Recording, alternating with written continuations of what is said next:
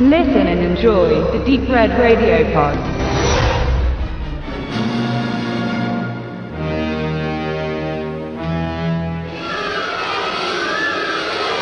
Es gibt B-Movies und es gibt B-Movies. Zur zweiten Sorte gehört Angriff der Riesenkralle. Monsterfilme leben seit jeher von der furchteinflößenden Präsenz ihrer Kreaturen oder durch eine durch sie hervorgerufene schaurige Stimmung. Für die junge Generation sind beispielhafte Werke, die vor den 60er Jahren entstanden, sicherlich im hohen Maße amüsant. Sind der Schrecken des Amazonas, die Aliens aus Metaluna 4 antwortet nicht oder der klassische King Kong und sein japanischer Kollege Godzilla doch durch ihre cineastische Alterung heute wenig beeindruckend in Bezug auf das Ängstigen aber zu ihren Entstehungszeiten vermochten sie, die Zuschauer im Innersten zu packen. Im speziellen Fall von Angriff der Riesenkralle kann man von so einer Wirkung jedoch nicht sprechen. Denn die monströse Gestalt auf der Leinwand war so ridikül anzusehen, dass Berichten zufolge bei der Premiere das Publikum in Gelächter ausbrach und Hauptdarsteller Jeff Morrow den Kinosaal verließ. Ein wahrhaft schlechter Film ist dem Produzenten Sam Katzman gelungen, der vermutlich nach Kong 1933 und Godzilla 1954 ein weiteres Riesenwesen etablieren wollte. Die angeführten Exemplare tragen jedoch etwas in sich und nach außen, das der Riesenkralle fehlt. Würde. Die im Original als The Giant Claw 1957 veröffentlichte Produktion handelt von dem Ingenieur Mitch McAfee, der mittels Testflügen eine Radareinrichtung eicht. Bei seinen Manövern wird er von einem unbekannten Flugobjekt überrascht, das er nicht einzuschätzen vermag. Durch seine Meldung löst er einen Großeinsatz der Flugstreitkräfte aus. Nachdem man aber nichts finden konnte, wird er beschuldigt, eine Fehlmeldung gemacht zu haben. Nachdem Tag auf Tag immer mehr solche Sichtungen erfolgen und sogar Flugzeuge verschwinden, beginnt das Militär mit ihm nach den Ursachen zu suchen.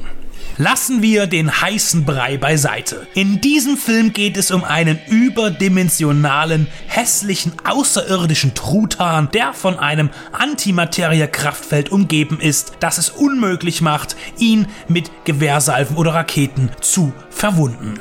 Der Regisseur Fred F. Sears ist ein begnadeter Schnellfilmer, der in acht Jahren 50 Spielfilme umsetzte und noch dazu mehrere Episoden für Fernsehserien realisierte.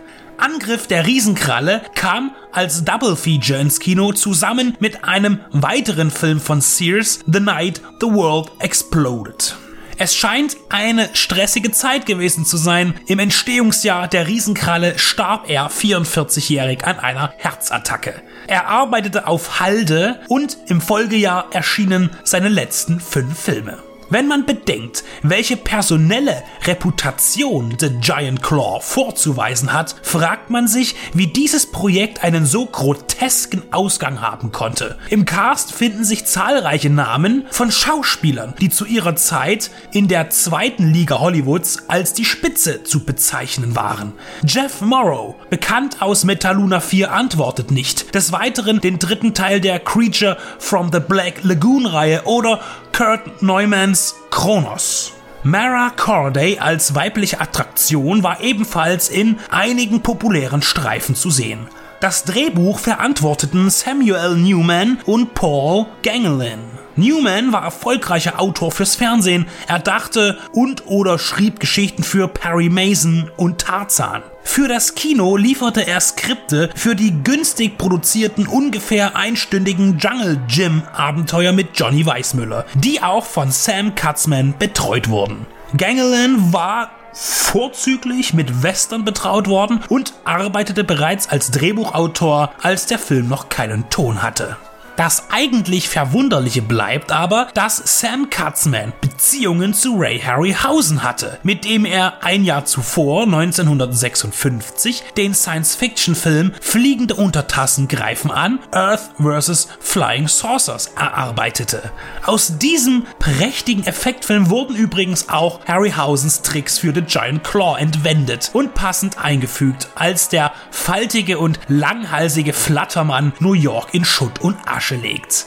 Er lässt es sich auch nicht nehmen, King Kong nachzueifern und es sich auf dem Empire State Building gemütlich zu machen. Harryhausens Stop-Motion-Künste wären durchaus nützlich gewesen, aber Katzman verpflichtete Ralph Hamaras und George Teague.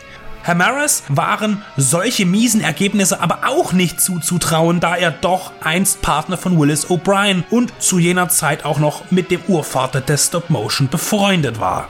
Was auch immer zu diesem filmischen Debakel geführt haben mag, es ist zu begrüßen. Die Darsteller spielen in einer tiefen Ernsthaftigkeit ihre Rollen und wirken glaubhaft betroffen. Wenn man aber zwischendurch das kreischende Federviech auftauchen sieht, bleibt einem auf unfreiwilliger Basis nichts anderes übrig, als zu feixen. Dieser wahrhaft sehenswerte Schund ist bei Anolis als Nummer 7 in der Die Rache der Galerie des Grauens Kollektion erschienen. Selbstredend mit informativen und reich bebildertem Booklet und viel Bonusmaterial auf der Blu-ray und DVD-Scheibe. In verschiedenen Audiokommentaren kommen Genrekenner wie Dr. Rolf Giesen oder Ivo Scheloske zu Wort. Man muss diese grässliche Missgestalt des Monsterdesigns einfach gesehen haben, um es zu glauben. Und doch findet sich dann unter dem schäbigen Antlitz der Kralle ein liebenswertes Etwas und ein nicht gelungener, aber herzlicher Mist.